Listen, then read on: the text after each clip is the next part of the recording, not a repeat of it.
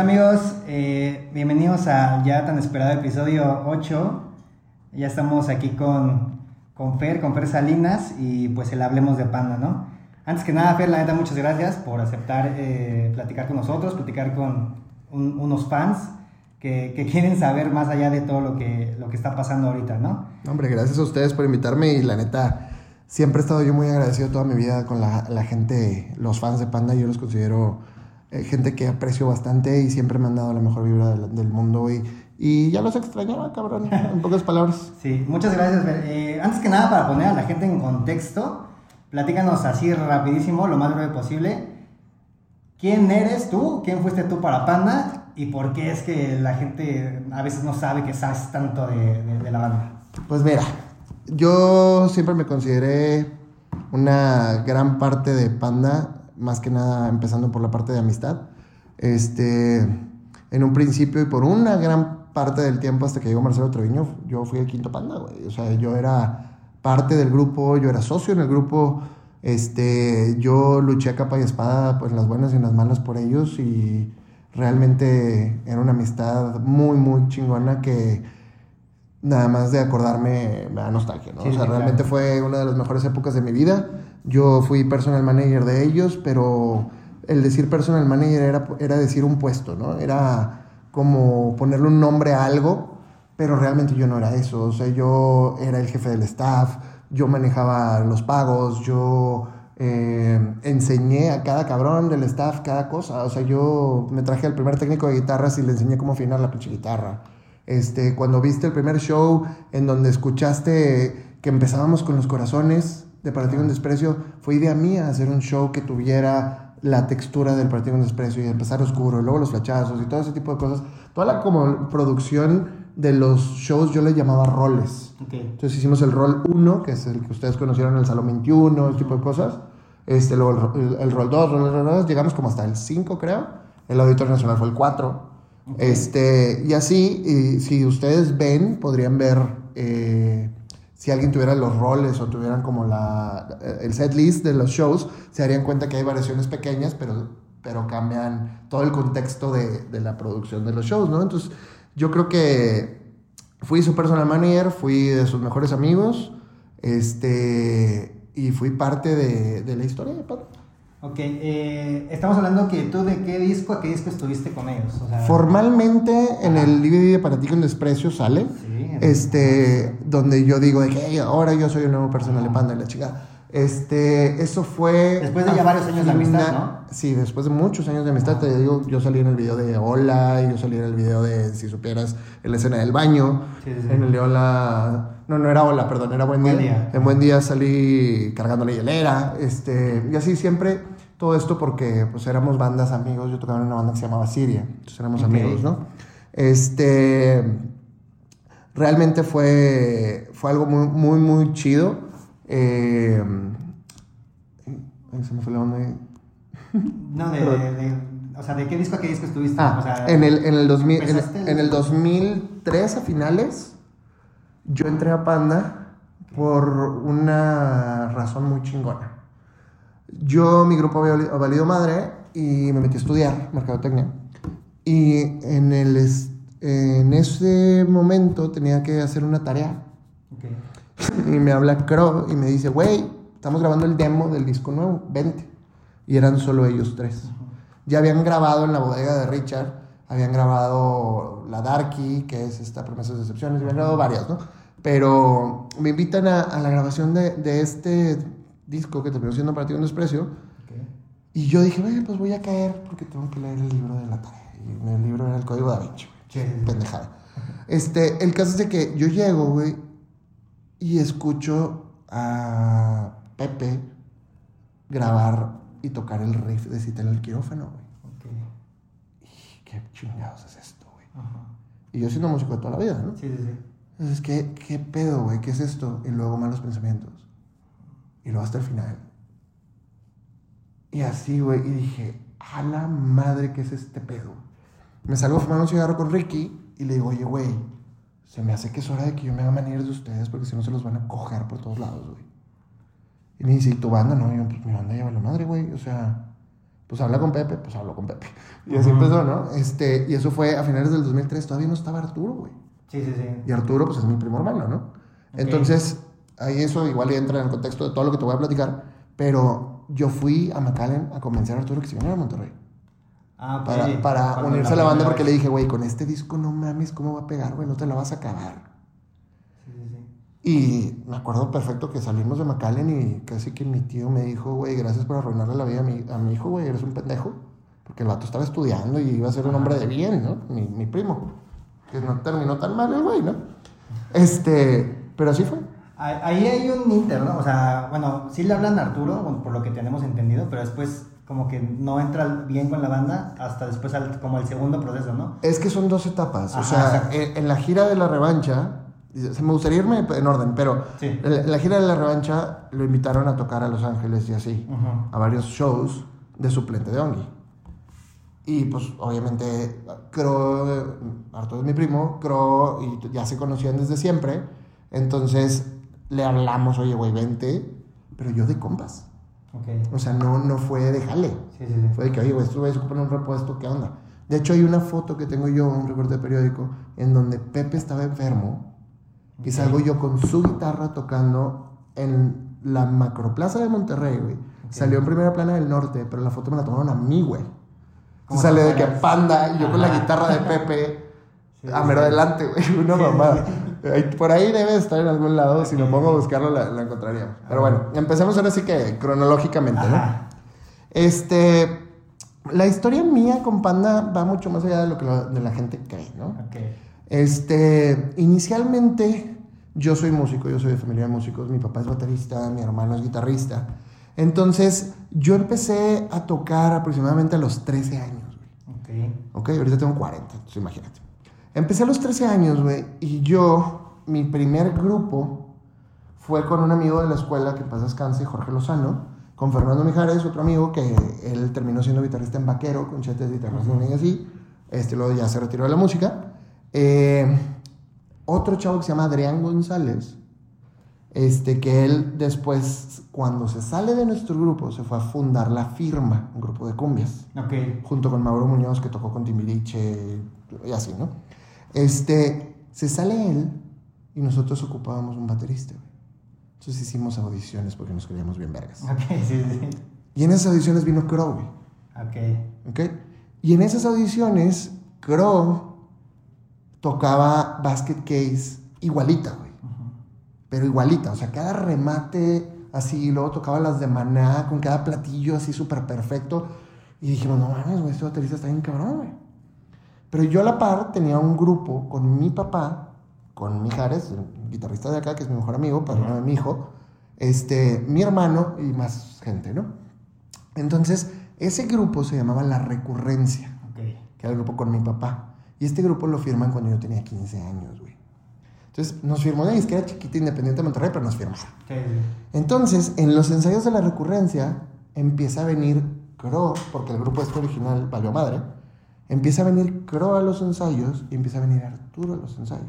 Pero Cro venía porque decía que quería ver cómo sonaban sus platillos con mi papá, güey. Ujú. Entonces le empezó a prestar los platillos a mi papá. El género era igual. Pues la, recurrencia era eh, como un, un pedo entre funk y rock y pop. y era, era muy ochentero. la recurrencia era muy ochentero. Ok. Estamos hablando del 95. Sí, sí, sí. Entonces esta historia empieza en el 95, cuando en los ensayos de la recurrencia empieza a venir Cro a prestarle los platillos a mi papá, porque creo que tenía platillos bien padres. Este, y viene Arturo Redondo con Marcelo Redondo todos los sábados a los ensayos. güey. Ok. Entonces, mi hermano le empieza a dar clases de guitarra a Jorge Lozano, el que tocaba en mi primer grupo, a Fernando Mijares, que era el guitarrista de este grupo, y a Arturo. O sea, Arturo empieza a aprender a tocar la guitarra con mi hermano sus primeras cosas. No quiere decir que mi hermano le enseñó todo, no. Sí, sí. Pero Arturo empieza a desarrollar habilidades shredders muy cabronas, güey. Empieza a tocar rolas de Dream Theater y la chingada, ¿no? Entonces, de repente, para no hacerte el cuento muy largo, ahí tengo mi primera pelea con Crow porque nos peleamos una cosa de una, de una vieja bien pendeja. ok. Y le dije de que yo no te voy a invitar a los ensayos, como quiera mi papá nada más te invita para que le preste los platillos. Ahí fue mi primer pelea con Sí, Crow, güey. claro. Fue mi primera pelea pendeja con Sí, Crow, ¿no? sí. Entonces, que eso siempre me, la- me lo reprochó toda la vida, ¿eh? Siempre me dijo, de qué pinche mamá que me dijiste eso. Y yo, güey, nada más te lo dije por ojete, no por otra cosa. O sea, nada más por chingar, ¿no? Este, entonces, la recurrencia, eh, pues grabamos un disco, y luego el segundo disco, como que más o menos, y así, ¿no? Entonces, en ese inter de la reco, a mí me, me invitan a tocar una banda que terminó siendo Siria. Ok. Esa banda, este, después eh, empezamos a tocar y todo, y Cro hace un grupo con Arturo Mm. y con otro que se llama Campos, que se llama Super Asfalto. Claro. Entonces yo ya estaba en Siria y ellos estaban en Super Asfalto. El Super Asfalto era Campos, Cro y Arturo. En ese grupo, güey, empezaron a querer tocar covers en los shows para aprender a la raza de Korn. Mm, ok. Pero es imposible tocar y cantar Korn en el bajo, güey. Y yo soy bajista. Y yo sí soy buen bajista. Sí te puedo decir de que, güey, me defiendo cabrón. Y si escuchan los discos de Siria, díganme que no, putos. Sí. Este, entonces, se me ocurre a mí y le digo, pero güey, pues no mames, yo toco el bajo y que Campo se vaya al frente a hacer desmadre. ¿Te suena familiar? Sí. Sí, sí, sí. Ok. Entonces yo toco el bajo y Campo se va a hacer desmadre enfrente y prendíamos cabrón a la raza en los shows, güey.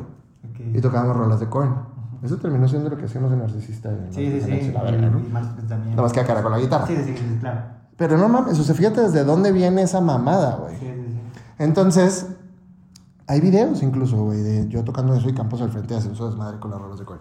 Entonces, pasa ese pedo y luego Super Asfalto, Maracas hace lo que es Carnavalia. Que eso es una de las cosas que escuché en el podcast que no mames. O sea, di- mencionaron Carnavalia y no mencionan a Siria, güey. Ok. Qué chingados, o sea, ¿de qué se trata? Pero bueno. Este, entonces, eh, empieza Carnavalia y en Carnavalia era Super Asfalto, Panda, Siria, Charco e Hydra.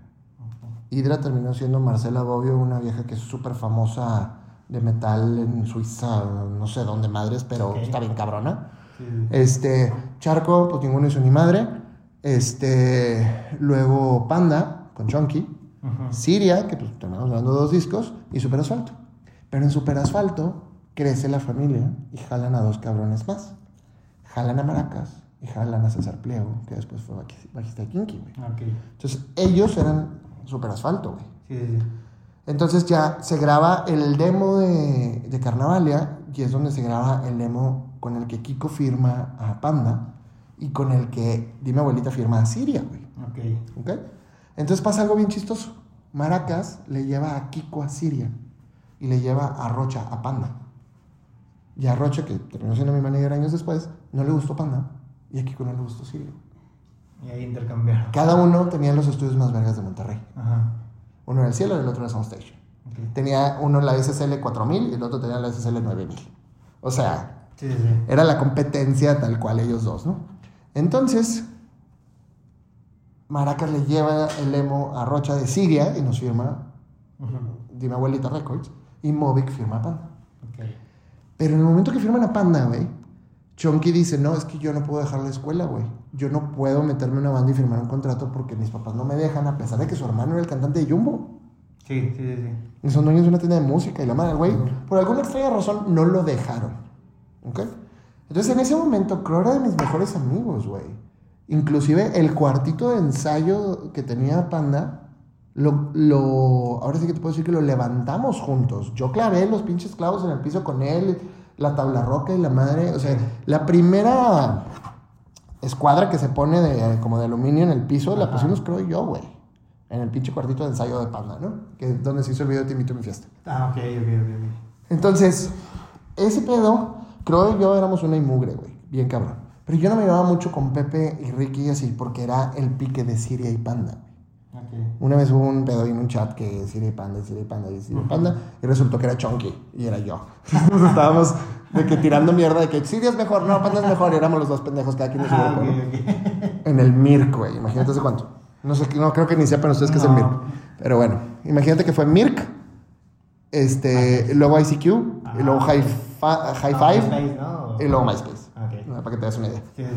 No, y luego el Messenger y luego MySpace.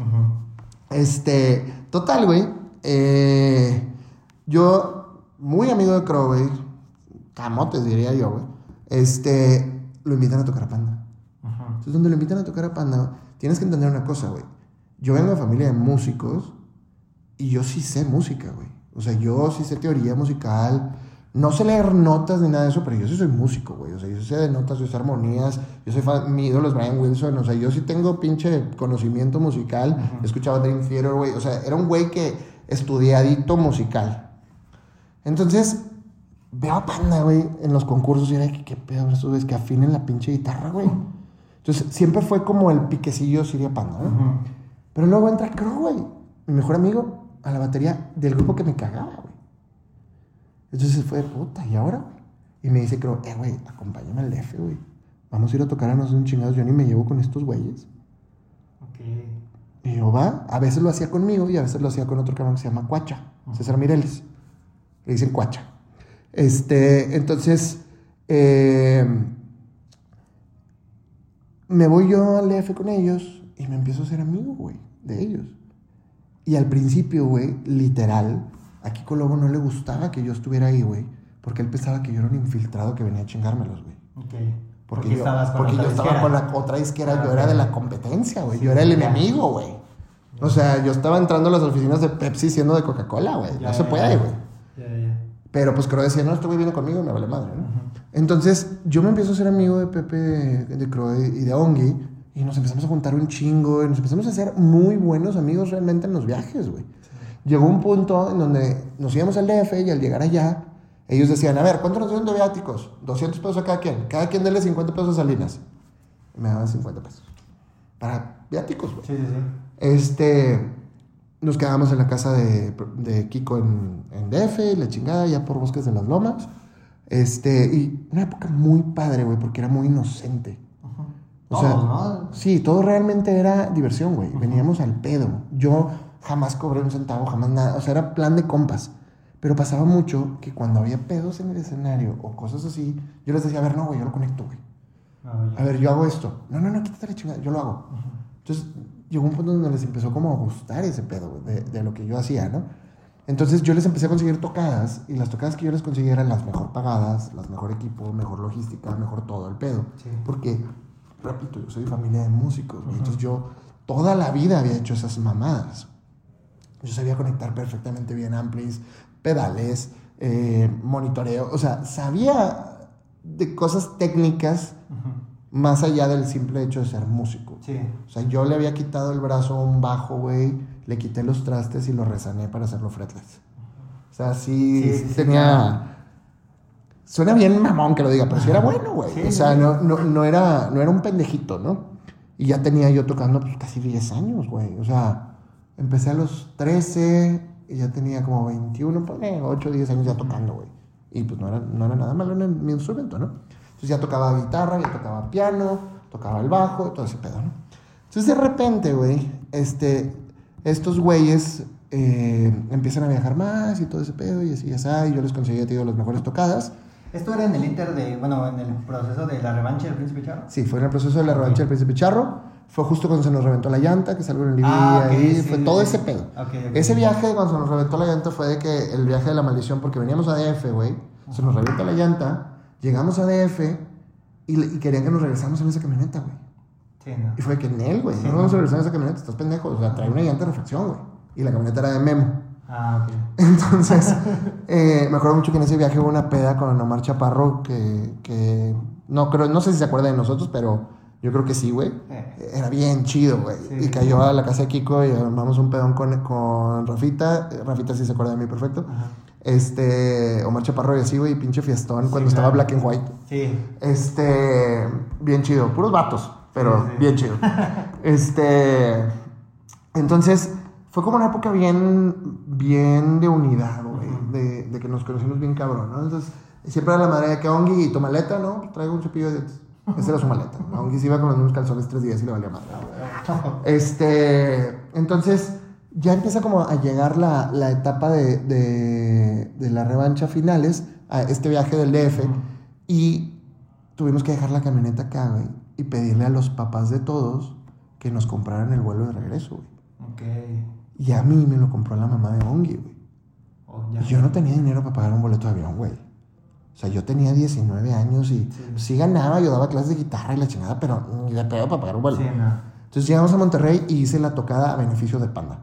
O sea, literal, así decía, de que tocada a beneficio de Panda, tardeada y show de no sé qué, porque el bar ese era el bar de mi suegro, el papá de la novia que tenía en ese momento, ¿no?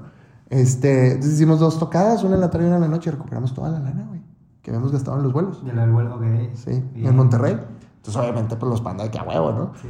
Este, ya todos le pagaron a sus papás, chingón, yo le pagué a Ongi lo de mi vuelo y todo bien. Este, después viene lo de Blink. Ya. Y en lo de Blink me dijeron en móvil que no me iban a pagar mis viáticos y que no me iban, y que si iban a ir en avión y que no me iban a pagar mi madre a mí y no podía ir. Y pues sí, en Monterrey sí fui. Sí. Este, tocaron con Blink y todo chingón, ¿no? Entonces, yo estuve siempre muy pegado de compas. En ese entonces yo todavía seguía tocando con Siria y había veces tocadas juntos y muchas cosas, ¿no? Pero normalmente yo estaba pegado de amigo. Y luego, de repente, viene el momento este donde Ongi se sale del grupo Ok. porque tenía que irse a estudiar no sé qué chingadera. No me acuerdo exactamente por qué, pero Ongi se sale y me dicen, hey, güey, aquí nos traemos. Yo, güey, háblale a Arturo. ¿Quién te dijo eso, Pepe o, o No entre todos dijeron? Creo que lo dijeron entre todos, no te puedo decir que fue Pepe este específico. Pepe sí fue después. Sí, ajá, por eso te... Este, entonces me, me dicen, pues háblale a Arturo, güey, que se venga. ¿Qué está haciendo? Y yo, está ¿qué? trabajando en Petco, no sé qué chingada Sí. estaba haciendo en McAllen, güey. Este, y estudiando, obviamente. Sí. Este, entonces me, me- le digo a Arturo, vente, güey, y va a haber cuatro tocadas pagadas y como diez de promoción. Entonces ya se vino y se pasó un verano bien chingón que ellos denominan el mejor verano de su vida. En ese viaje yo me fui con ellos a Los Ángeles, Ya. pero yo iba a promocionar Siria y trabajar con Panda. Ok. Entonces era como las dos cosas, Sí, ¿no? sí, sí. Porque yo seguía huevado que Siria iba a jalar, güey. A Siria nos grababa, yo me brinqué esa parte, pero a Siria mi primer disco me lo produjo Eddie Kramer, güey. Eddie Kramer es el cabrón que grabó You Need Is Love y Baby Richmond de los Beatles, el que le picó rec a Stairway to Heaven de Led Zeppelin. Ok. O sea, todos los discos de Hendrix, él fue el fundador y creador de Electric Lady Studios en, creo que está en Nueva York, este, el estudio de Hendrix. O sea, un güey muy cabrón me grabó a mí mi disco. Entonces, por razones ajenas a, a todo esto, mi manager toma la decisión de no aceptar un deal que le ofreció BMG para firmar a Siria. Una decisión que afectó la vida de todos, güey. Y fue la razón por la que yo decidí hacerme manager. Ok, sí, porque justo esa era como la, el siguiente paso que queríamos saber. Que hay mucho, mucha duda o mucho, mucha incertidumbre en cómo fue, porque tú en los tweets que ya todos leímos, sí Ujú. fue como, pues yo no cobraba, o sea, era un porcentaje sí, Ujú. pero no era un sueldo tal. ¿Cómo, ¿Cómo se hace ese acuerdo o cómo es que se, Ok. se logra después de ya decir, sí, ya voy a trabajar con ustedes como manager de? Entonces, a mí, mi grupo Vale Madre, me meto a estudiar. Ajá. Ya llegamos a lo que habíamos empezado, ¿no? La Ok. práctica con expreso. Creo que me estoy yendo bastante rápido, ¿eh? Me estoy brincando un chingo de cosas, pero bueno. Este. Si la recuerdas, te regresas, ¿no? Sí, llegamos al partido con desprecio, güey. Yo ya estaba estudiando, creo que seguía siendo mi amigo. Este, Pepe y Ricky, súper amigos míos, güey. Todo chingón, ¿no? Entonces, me invita, creo, a esta sesión de grabación, güey. Y yo ya había tomado la decisión de que yo no iba a permitir que le volviera a pasar a nadie lo que a mí me pasó con Sirio. Yo no quería que ningún manager fuera a empinar a ningún grupo nunca jamás. Entonces, estando en esa sesión y escucho cita en el quirófano, güey. En el quirófano me cambió la vida mentalmente. O sea, escuché eso y dije, ¿qué chingados es esa mamada, güey? Sí, sí, sí. O sea, nunca había escuchado un riff tan verga en mi vida. Y hasta la fecha lo sostengo. O sea, el riff de quirófano, y ese sí no se lo chingó a nadie, putos. Está cabrón, güey. O sea, es un riff cabroncísimo. Es que Inclusive después, Fall Out Boy sacó una pinche rola casi similar, que es el track número uno del Fallout You, una madre así, güey. Sí, creo que es ese, güey. Eh, creo que se llama Thriller, güey, la canción. Este. Es un riff de que. Pero salió dos años después de Cita en el quirófano. Ahí no pueden mamar que se la chingaron, ¿no? Entonces, este. Yo escucho Cita en el quirófano y digo, güey, a la verga con esto, güey. Y luego escucho malos pensamientos y digo, no, no mames. Y luego hasta el final yo dije, nada, chinga tu madre ya, güey. Sí, o sea. ¿qué es esto, güey? Literal le digo a Pepe, güey, ¿de dónde sacaste este pedo, güey? Ah, me brinqué un, un pedo súper importante. Tres, dos meses antes o tres, era diciembre, y fuimos a tocar a Laredo. De hecho, viene en uno de los videos que estamos en un, con un chingo de frío en una plaza de toros.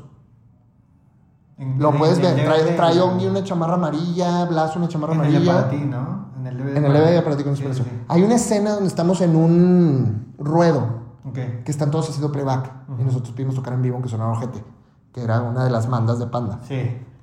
Entonces, eh, ¿dónde estaba? Ah, en Para ti con desprecio, ¿no? Entonces, en, esa, en ese ruedo se me acerca Pepe en la camioneta, saliendo de ahí, güey. Nos sentamos juntos en la camioneta. Y me dice, güey, dime otra palabra para odio. Le digo, desprecio. Así se va a llamar el disco nuevo, güey. No mames. Para ti con desprecio. Y yo, ¿qué? Chingón, güey. Pe- Nunca me imaginé que eso fuera a ser historia. Entonces, Sí. cuando se hicieron los agradecimientos de Para ti con desprecio, yo le dije, Pepe, le pones ahí que agradecimiento a mí, puto, por el desprecio, que yo lo bauticé. Sí, claro. Y en el disco dice, saludos, a Fer- agradecimiento a Fer Salinas por el desprecio. Mucha gente no sabe qué chingados es Sí, eso, güey. ¿A qué se refiere, no? Y es por eso, porque yo di la palabra desprecio como un sinónimo de odio. Y de ahí se bautizó ese disco, que es un pinche disco histórico. Entonces, Pues sí. dime qué tan importante soy yo en la banda para que... Sí, no, Bueno. bastante ya en eso. Porque ya después, bueno, ya nos vamos a alentar, pero también ahí hay una parte de piano, ¿no? En. Yo toco en... Promesa- Ya no es suficiente no, no es lamentar. suficiente lamentar, ajá, sí. Pero toco el piano porque Arturo estaba en casa de Crow haciendo el interlude y me dice, güey, un pianito. Y dije, pues, a ver. Y yo compuse esa parte melódica. sí, el sí. trererero.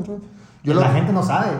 piensan que es el puñito de Marcelo Treviño. Ajá, O sea, entonces, este. Que sí, sí me caga. Este. Total, güey. eh, Hasta que llegamos a Poetics. sí. A, la, a, la- a cómo cagó Poetics. ¿A eso Sí, te refieres? ¿verdad? Este. Entonces. eh, ¿Qué? Estamos en Para con desprecio.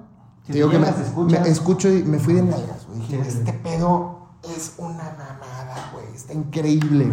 Sí, claro. Entonces, en una salida a fumar, como le dije ahorita, le digo a Enrique, oye, güey, se me hace que es hora de que me hagan manera de ustedes, güey. No, pero ¿qué vas a hacer con? Y yo, no, vale, verga. O sea, yo le entro y yo entro a los putazos con ustedes. Para ese momento, Panda ya había tenido un tiempo a Richard de ingeniero. Ricardo Caballero, un güey que yo quiero muchísimo y que es un gran amigo, y que duró con Panda toda la vida. Hasta que me salí yo, lo mandaron a la verga a otros pendejos, ¿no? Este, pero haz de cuenta que siempre tuvieron como solo el ingeniero, ¿no? No había alguien que fuera, que viera por la banda en sí, güey. Entonces, estamos en esa grabación y me dice, pues habla con Pepe. Y no hubo chance de hablar esa noche, pero nos metemos a grabar, güey. Estamos grabando el solo de Para de Desprecio, que esto es algo que un güey mencionó. Ok. De que ese solo, no sé qué chingados, que era una pentatónica muy sencilla. No sé Ah, pusieron sí, ahí sí, una sí, pendejada claro, en Twitter. Claro, claro, sí. Les voy a decir qué pedo con esa canción. O sea, Rojo se echó el solo, güey. Porque todavía no estaba Arturo. Sí. Pero como Rojo era más Shredder ochentero que Ongi, dijimos, échate un solo ochentero, güey. Entonces, cuando se lo está echando, nosotros gritamos, Pepe y yo, Skid Row, Skid Row. Pero, o sea, tratando de decirle a Rojo, échate algo como un solo de los ochentas de Skid Row. Y el güey hace el... Sí, sí, sí. Que es la figurita de- del solo de Remember You Skid Row, güey. Mm. ¿Ok? Eso fue adrede. Ok. Eso dijimos, es que a huevo. Y es como tributear algo que te gusta, güey. Sí, sí, sí. Entonces, literal, Rojo hizo el. Si escuchas el solo de Remember You, es que eh, tiene esa figurita idéntica. No otro tono ni la chingada, pero es el mismo pedo. Entonces, nos encantó. Fue, güey, te mamaste, güey, ¿no? Sí. Que después Arturo terminó tocando ese solo toda la vida. Este, entonces, termina esa sesión de grabación y luego me acuerdo perfecto que Pepe le dije, eh, güey, hay que cotorrear, güey. Sí, ya huevo. Y nos vimos en el Cars Junior, en Monterrey, enfrente de Movic. Ya. Este, y platicamos y le digo, oye, güey, ¿cómo ves, güey, si yo me hago manager de panda ya, así de cajón? Pero, pues, con porcentaje y, o sea, ser parte de la banda. Y si la banda crece, yo, pues, ganar más, güey. Sí, sí, sí. ¿Cómo ves si en shows de 0 a 50, pinche visión pendeja, de 0 a 50 mil pesos, yo me llevo el 8%? En shows de 50 a 100 me llevo el 10. Y en shows de 100 para arriba me llevo el 12. ¿Ok? Pues nada mal, ¿eh? Sí, yo dije, está con madre, y está escalativo y si nos empieza a ir bien, pues vamos a ganar más, ¿no? Sí, sí. Ahí me dice Pepe, va. Y pasaron 3, 4 meses y no había shows, güey. Entonces le dije, oye, ¿y cómo ves si mejor ya lo dejamos en el 12 todo, no, güey? Porque está de la verga, güey, de que Richard gana más que yo. y O sea, a Richard le pagaban, creo que 2.500 pesos por show, güey, y yo ganaba menos. Y yo era el manager y, y sí me la pelaba, güey. Entonces, yo lo primero que hago, güey, al entrar a Panda, es ir por Arturo. Ok. Eso. Yo voy y convenzo a Arturo que se arriesgue, güey. Pero eso es, eso es un gran mérito mío que alguna vez Arturo me dijo, es que se siente como si tú dijeras que es gracias a, a ti que yo soy Arturo el de Panda. No, güey. Simplemente yo te convencí de que lo intentaras, güey. De alguna manera, yo como tu primo, no como tu manager, güey. Yo como tu primo, te convencí de que te arriesgaras a algo que te resultó cabrón y te cambió la vida. Por supuesto. Y mínimo te esperas un, gracias a mi primo, güey, se me ocurrió aventarme a ser luchador, cabrón, y Sí, yo sí. hoy soy Hulk Hogan, güey. O sea, de perdido, toda la gente en el mundo cuenta sus historias con gusto y agradece a las personas así, Que ¿no? le ayudaron, claro. Sí, pero eso no te hace ni menos ni más, güey. Entonces, gran parte de la razón por la que yo estoy hablando hoy, hoy es que ya me callé 10 años y es de que yo escuché todo lo que hicieron. Escuché el podcast que hicieron con Arturo. Hicieron, escuché lo que dijo Crow, güey, que omitió a Siria. Escuché lo que hizo Mireles, güey, con una madre de Rockstaff. Que, güey, no mames.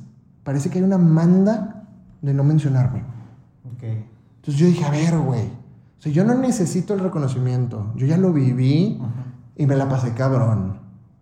Pero no me puedes borrar de la historia, güey. O sea, no se puede, güey. Sí, sí, sí. ¿Sí me explico? Entonces, claro. eso se me hace una falta de respeto ojete. Que eso nos lleva hasta el desmadre que hay ahorita de lo del 20 aniversario. Pero se me hace una falta de respeto ojete que lo permita Crow, que lo permita Ricky, güey, que lo permita Arturo, que lo permita Kiko, que lo permita Maracas, güey. Toda la gente que se dijo ser mi amigo alguna vez en la vida, güey. ¿Cómo puede ser posible que José Madero, güey, que es el que dicen que es el más ojete y el más mierda y todo, me da crédito de todas y cada una de las cosas que yo hice en su libro, güey? Exacto. Y estos cabrones me quieren borrar de la historia. O sea, fue la razón por la que dije, ¿sabes qué? A la verga, yo voy a hablar, güey. Yo voy a platicar la cosa. Entonces pasa un tema bien cabrón, güey. Panda eran los sopranos, güey. O sea, había un pinche código de ética entre nosotros de que nadie iba a abrir el hocico de nadie. Porque éramos una pandilla, güey. Éramos amigos. Sí. Nadie iba a decir nada de nadie. Y por eso todos dicen, es que ¿por qué tanto hermetismo? Porque así somos, güey. Sí, y está bien, y es lo que siempre los caracterizó. Y es lo Siempre que- fuimos así, éramos Sí. un clan de amigos que partía madres. Y si iba a haber putazos, había putazos todos juntos. Sí, exactamente. Y el ejemplo es el pinche Roquenexa. O sea, Entonces, bueno, entonces, esa es la razón por la que yo empecé a hablar de esto, ¿no? Entonces, eh, cuando yo me traigo a Arturo, Arturo termina de grabar el Platicando Desprecio, hace un gran trabajo, güey, lo Claro. que termina, gran parte de las guitarras ya las había hecho rojo y él hizo como diferentes cosas, ¿no? sí, dice Pepe, ¿no? Que también él hizo algunas partes de las guitarras, que él también Mm. tenía como varias ideas de la guitarra. Pepe hizo casi todo, güey. Ajá, sí, en en el libro dice que él hizo, si, pues, si bien así, como el 90%, 85%. Sí, Pepe hizo casi todas las guitarras. Sí, Rojo sí. grabó como las figuras así mamonas o las guitarras muy complicadas. Sí. Algunas es Arturo, no me acuerdo exactamente en cuáles grabó Arturo, pero sí hay muchas Sí. figuras y cosas que sí alcanzó a grabar Arturo porque llegamos como a tres cuartos cuando llegamos a Monterrey. El tema está, güey, de que ya se hizo banda con Arturo. Yo ya era el manager oficial del grupo, Ok. pero yo trabajaba para el grupo. Ujú. Yo no trabajaba para Kiko, ni trabajaba para Memo, güey. Siento que se va a escuchar cuando me doy los putados a la mesa. Pero- para- o sea, digamos, ni para móvil ni para clase. Yo no trabajaba ni para. Class ni para Móvil. Ok. Y nunca me importaron ninguno de los dos, güey. Ujú. O sea, yo respeto a Kiko Lobo y yo respeto a Memo González. Sí. A Memo le aprendí un, un chingo, a Kiko Lobo no, porque nunca tuve relación con él, güey. Ujú. Yo nunca me metí en las cosas de disquera, yo nunca me metí a nada de esos temas. Entonces, empieza como ese desarrollo de la banda, güey. Y yo lo primero que hago es, a ver, güey, esa pinche guitarra me la voy a llevar a octavar, güey. La voy a calibrar porque suena ojete. Ujú. No se afina, güey. Préstamela y le voy a comprar cuerdas nuevas. No, que no hay lana, me vale madre. Vamos a comprar cuerdas nuevas. Y Arturo con su Ibáñez, la Steve Vai, la chingada, de todo ese pedo. Y empezamos a desarrollar como el sonido de en vivo y tratar de emular lo que sonaba en el disco. Claro. Porque Panda sonaba ojete en vivo. Realmente Sí. era un grupo malo en vivo. Era muy. No quiero decir malo, era muy chilero, güey. Esa es la, esa es la palabra. el- ahí se va, ¿no? Como Sí, les valía madre y de que el ampli que esté sobres, va. Ajá, sí, sí, sí, claro. Entonces llegó un punto en donde yo dije, a ver, no, güey. O sea, vamos a traer un guitarrero, vamos a poner guitarritas a un lado del escenario, vamos a traer un afinador, güey. Se afinan todas las guitarras antes del show, te subes, la agarras, ya está afinada y tocas, güey. Sí, sí, claro. Se prueba el sonido antes, se saca el sonidito Ujú. de la guitarra de Pepe, no sé si se acuerden, pero siempre, antes de cada show, a pesar de que ya hubieran probado todos los staffs, yo salía a la guitarra de Pepe, Sí. tran, tan, tan, tran, Ah, sí, gritábamos. Tran, tan, tan, que- sí. a la chingada. sí, sí, sí, claro. Yo me tenía que cerciorar de que esa guitarra sonara como Pepe y yo queríamos que sonara. Entonces, yo me convertí en una especie de asistente de Pepe en vivo, güey. Pero no un staff, no un jalacables, como les dicen pinches culeros. este, yo no era un staff, güey. O sea, yo era todo. Yo era manager, era staff, era todo lo que Sí, tú porque al quieras. final esa gente también estaba, o sea, tú también le decías, oye, tú encárgate de la guitarra de Arturo, este, y ya cuando esté... Ahí empieza la parte bonita. Ajá. Ya casi voy a llegar a eso. Entonces, Ok. eh, hay un inter ahí, güey, en donde junio del 2003, si no me equivoco, junio del 2004, no estoy seguro. ¿Cuándo salió Para ti unos precios? 2005 o sea, No. 2004. No, 2004 salió en, en- en octubre del 2004. Ajá. Ok, entonces en octubre eh, de, ese- de mayo a octubre, güey, hubo un lapso bien cabrón que no salía el disco, güey. Sí. No salía porque Kiko Lobo no se lo pagó a, a Rojo, güey. No se lo pagaba a Rojo. Literal lo dicen en el podcast. No se lo pagó Kiko Rojo, güey. Entonces Rojo dijo, no se los entrego. Y por eso no podía salir, güey. Entonces Arturo estaba viviendo en casa de su abuelo, que en paz descanse. Estaba viviendo en casa de su abuelo y no tenía lana, güey. Entonces, ¿qué hago yo? Me invento la mamada de vender shows de media hora para 15 años, en lugar de la hora completa. Entonces, si el show valía, voy a poner un ejemplo, 30 mil pesos, Ajá. empecé a vender shows de 15. Ok. Y íbamos y tocábamos cinco rolas, güey. A mí como grupo me vale madre tocar una hora, dos o media hora, güey. O sea, Sí, sí, no hay diferencia. Pero yo por no bajar de nivel al grupo dije, ahora te lo vendo en media hora, 50% de descuento. Sí, claro. Y con eso agarrábamos lana para que Arturo trajera para sus chicles, güey, y estuviera tranquilo y aguantara ese lapsus, cabrón. Cosa que tampoco mencioné en el podcast. En lo que sale el disco, ¿no? En lo que salió el disco, Ajá. literal, en el podcast hablan de que no le pagaron a Rojo y que hubo un lapso bien cabrón ahí en lo que salió el disco. Y Arturo no menciona, güey, de que sobrevivimos gracias a esos pinches chorcillos pedorros que yo conseguí, que fue el 15 años de la rectora de la uni, güey. Un chingo de cosas. Sí. Este, total, güey, octubre. Sale para ti un desprecio, Bulldog. Les compro dos fechas, güey. 50 varos cada una. Nosotros en ese momento cobrábamos 30, Sí, güey. sí, sí. Y dijimos, no, huevo. Ya chingamos, güey. Sí, dos pesos. Y nos compran una pinche fecha en octubre y la otra era en marzo, güey. Para marzo el grupo ya cobraba 250, güey. No. Y tuvimos que hacer el bull que ya nos habían pagado 50, güey. Sí, sí, sí. Y fue uno de los récords del bull de asistencia. Ujú. se, se quedó gente afuera y la madre. Pero bueno, entonces sale para ti un desprecio y empieza el pedo, güey. Y lo primero que hago yo es hacer un show. Dije, güey, vamos a hacer un show chingón en donde venga como eh, que sea más que una simple tocada. Entonces, ¿qué hacemos? Hago el intro con los corazones. Mm. Y luego en medio ponía la de ya no es suficiente lamentar, güey. Y luego se pegaban con 3 más 1. Y empezamos a tocar casi que el para ti con desprecio en orden, güey. Y luego le metíamos hola y luego Sí, empezamos sí, a meter otras cosas, ¿no? Claro. Pero el rol 1 era casi casi que un para ti con desprecio en vivo, güey. Y fue cuando nos empezamos a pintar y cuando empezamos a hacer un chingo de cosas. ¿no? Y en eso, güey, pues me empieza a crecer. Perdón, me empieza a crecer el pedo y me traigo un güey a Ben, un güey que le dicen Ben, que se llama Hugo Jiménez. Este, el cual eh, fue un gran amigo por muchos años. Este, a él le dicen Ben porque la raza le decía, ¡eh, Ben! No por. No, nada más No porque se llame Benito, No güey. sabía cómo se llama. Nadie sabíamos eso, güey. Le todos le decíamos Ben y la Sí, chingada. sí. Pero bueno, este, digo que hay historias bien divertidas. Sí. Entonces empieza a trabajar Ben con nosotros y en el primer show, güey, Ben nunca había afinado una guitarra con Floyd Rose, güey. No sé si sepan qué es eso. Floyd Rose son los candados que le ponen a una guitarra para que no se desafine y así. Esa guitarra, si tú le quitas todas las cuerdas, se va a la verga. Ok. Y era la de Steve Vai de Arturo. Entonces esa guitarra, Ben, literal, se la jodió en su primer show, güey. Y yo a Arturo le digo, no, güey, ten, agárrate la de repuesto, estoy calibrando la tuya. Y se fue el show con la de repuesto, güey. Y nunca le dije a nadie que Ben había empinado la guitarra de Arturo el primer show porque lo hubieran corrido, güey. Ujú. Y yo quería que Ben trabajara con nosotros. Entonces yo a Ben lo empiezo a entrenar y digo, güey, esta guitarra se afina así, esto es así, güey. Estos güeyes se afinan en una tono más abajo, ta, ta, ta. Empezamos a hacer todo. Ben terminó siendo tan bueno que hoy en día todavía es el guitarra tech de Pepe, güey. Ok. Y Ben es un chingón. Yo re- realmente estoy muy orgulloso de que ese güey es la mamada, ¿no? Richard también es un chingón. Entonces, me traigo a este güey, ¿no? Entonces ya me quito yo del pedo de las guitarras. Y ahora me empiezo a enfocar en el show por fuera. Y digo, luces, güey. Entonces fue cuando empecé a hacer lo que hacíamos en el video de quirófano, que tú, mucha gente no sabe esto. En el video de quirófano ya ves que están los mini brutos atrás, que son las cuatro lámparas. Soy yo el que les está apagando y prendiendo los, Ah, los ok. botones a las lámparas. Ya ves que está como en, ritmo con Sí. quirófano, de que... Soy yo picándole los botones de en el controller de los pinches madres.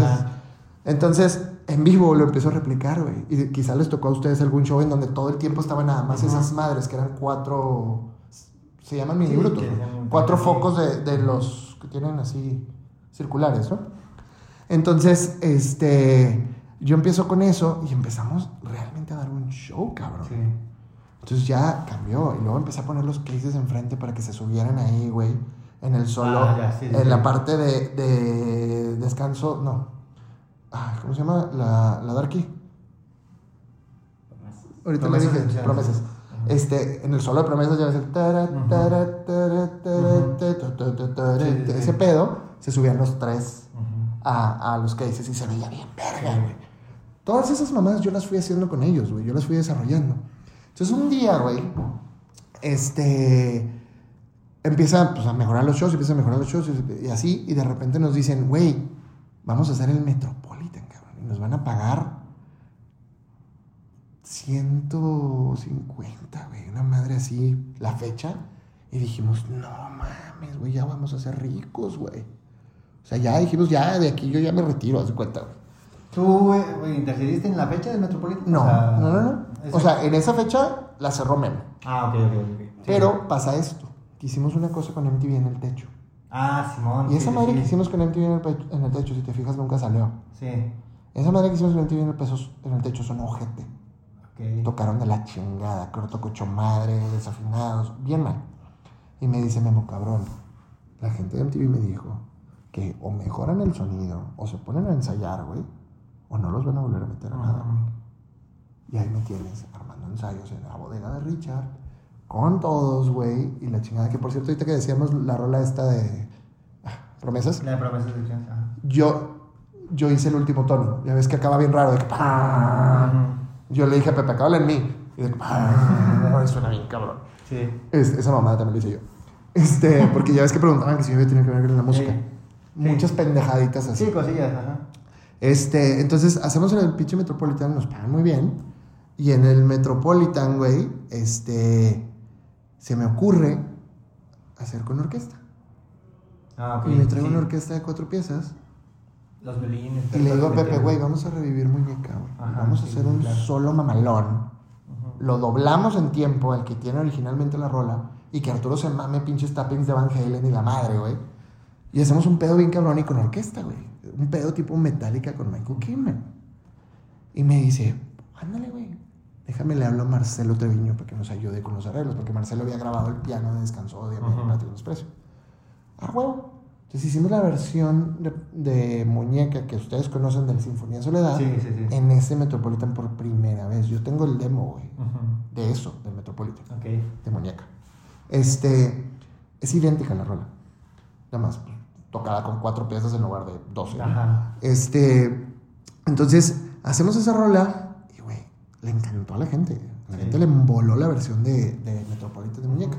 Entonces le dije a Pepe, güey, hay que hacer un pinche DVD, güey, con orquesta.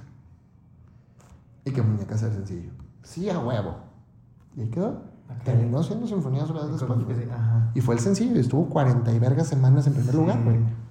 O sea, uno de los éxitos más grandes revividos de Panda fue una cosa que yo hablé con Pepe en, la- en el cuarto en la noche, güey, y decidimos él y yo hacerlo, y se llevó a cabo entre muchos, y todos tienen su mérito, pero fue una mamá que a mí se me ocurrió, güey. Y ni las pinches gracias. Sí. Entonces, eh, de ahí brincamos al pedo de las rolas, ¿no? Del, ah, bueno, de lo que tanto la gente De lo que tanto habla la gente, ¿no? Ok, a ver. Bueno, ya diles, me ayuda Pa- la verdad, no quería preguntarte porque dije, siento que no es algo, pero bueno, ya para que no estén... Es algo que no me incumbe a mí porque es un tema de disqueras, ¿no? Este, pero lo, lo único que te puedo decir es que si la gente busca, o s- la mayoría de la gente no tiene idea de lo que voy a decir, pero cuando tú haces una canción, tú la, firmas en una editorial. Sí. Ese editorial comercializa los derechos de tu canción. Si alguien decide ampliar tu canción, le pagan a la editorial una cierta regalía por usar un pedacito de tu rola. Ya. ¿Ok? Pero normalmente se pide permiso por hacer ese pedo. El tema aquí, güey, es que las rolas en cuestión son de la misma editora. Entonces la editora no se puede autocobrar, güey. Sí, no claro. se puede autodemandar ni Ajá. autochingar porque es la misma empresa. Ellos internamente hicieron lo que tenían que hacer para que no hubiera ningún problema de ningún tipo. Ah, claro. Y cuando dicen, ah, es que el plagio, que la verga. A ver, si sí lo hubo y si sí hubo que pagar algo, el autor recibió su parte correspondiente como si hubiera sido un sample, porque la editora lo hizo, güey. Entonces, que les valga verga. Si sí este güey se chingó un pedazo o no, la editora sabrá. Y si la editora le pagó al autor o no le pagó, es pedo de la editora y pedo del autor. Y créeme que si le pagaron, si a alguien le chingaron algo. Sí. Porque de esos viven, güey. Sería muy pendejo una editora decir, no, no, a Pepe no le voy a cobrar. No mames. No, no, no pasa eso, güey. Entonces, cuando la gente dice, no, que las demandas que vienen de eso nunca existió. Jamás. Sí, porque jamás trascendió nada de eso. O sea, sí se habló bastante, pero No, jamás y- trascendió. Y hasta la fecha. Y yo le dije a Pepe en su momento, güey, que agarren un libro de Borges y un disco de Arjona, no mames, güey. O sea, todo el mundo agarra inspiraciones de todos lados. Sí, sí, sí. Sí hubo ciertas eh, cosas que están muy marcadas, ¿no? Ajá. Pero al final del día, el delito de un plagio es que te chingues algo, tomes crédito y te beneficies de eso sin, sin, compensar al autor original. Eso no pasó, güey. Entonces dejen de mamar. Así de sencillo, güey. ¿Ok? Ya. Entonces, Ya está claro ese pedo. ¿no? cuando estamos en el con Desprecio, yo estaba. Hicimos eh, cita en el quirófano. Ujú. Lo hicimos cuando nos como debería ser. Lo hicimos Malos Pensamientos. En Malos Pensamientos invité a Mariana Quintanilla que, eh, a salir, que luego fue novia de Ricky, güey. Ok. O sea, yo, yo siempre tuve esa onda. Por algo me dedico a manejar 40 influencers de las más guapas de todo el país. ¿no? Siempre tuve buen ojo con las Sí, mujeres. sí, sí. Este, entonces, em- entramos al, a- al final de Platico con Desprecio, güey. Y en el final de Platico con Desprecio pasa lo que te mencionaba, güey. Empezó la tensión con Kiko, con Movic. ¿Por qué? Porque como Movic no estaba invirtiendo como el grupo quisiera, haz de cuenta que nosotros queríamos, voy a decir un número, no, no tiene que ser el número real, pero si nosotros queríamos un video de 120 mil pesos, pues Movic nos decía, hay 70 o hay 80. Y la diferencia la teníamos que poner nosotros. Y la pagábamos de lo que yo les cobraba a los piratas en la calle, güey. Yo, le, yo soy, nada más Alex. Lora y yo, güey, son los únicos güeyes en la historia que le han podido cobrar a los piratas de la calle en todo México, güey. Un día me dijeron, güey, te van a enfierrar, culero. Y yo me llevaba con madre con todos, güey. Y todos me daban lana y entendían que éramos independientes y que necesitábamos el varo, güey. Sí, sí, claro. Entonces yo les decía, güey, si quieren seguir vendiendo playeras, apolínguenle, putos, porque si no se nos cae el tratito a todos, güey. Y todos le brincaban con mil bolas por show. Verga. Cada pinche no- puestero me sí, daba sí. mil bolas a mí, güey. Y eso me lo dijeron a mí. No me acuerdo si fue Chavarroco, no me acuerdo quién chingados me dijo, güey, nada más tú y Alex lo han hecho de mamada, güey. Este.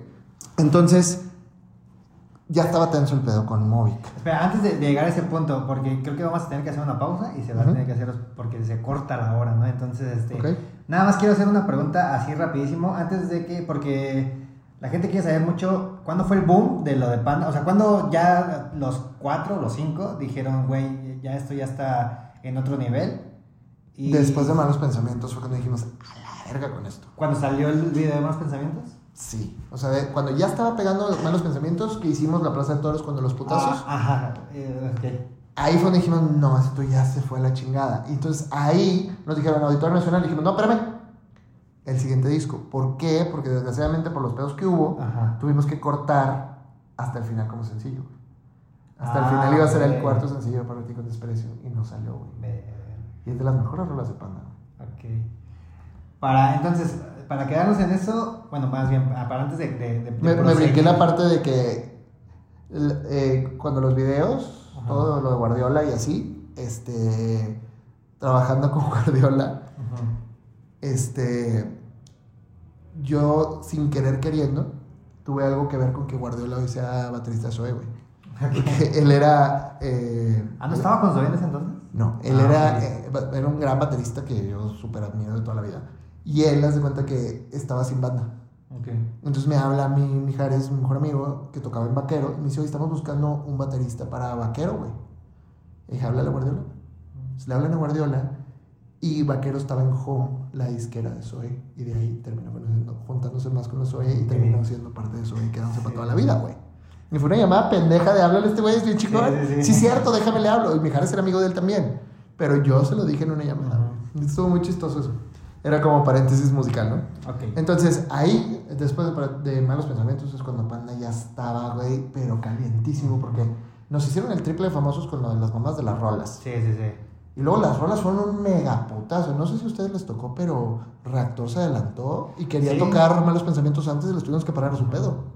Sí, en un... ¿La ponían por gusto? Cuando yo- ajá, exacto. Sí, sí, sí, porque yo escuchaba Panda en reactor. Ajá. Porque no se escuchaba en otro lado. Cuando reactor pues, ponía esas rolas.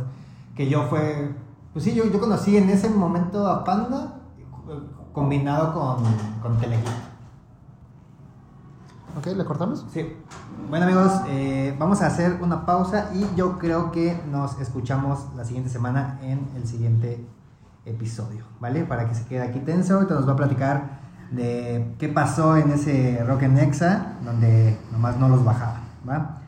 Eh, gracias, Fer. Ahorita Creo que se fue un poquito más largo de lo que pensábamos. Sí. Yo me imaginaba una hora veinte de todo, pero Sí. ya vamos en casi una hora y falta mucho por Sí. cubrir todavía, ¿no? Todavía falta, pero bueno amigos, eh, gracias y ahí nos andamos escuchando en el siguiente episodio.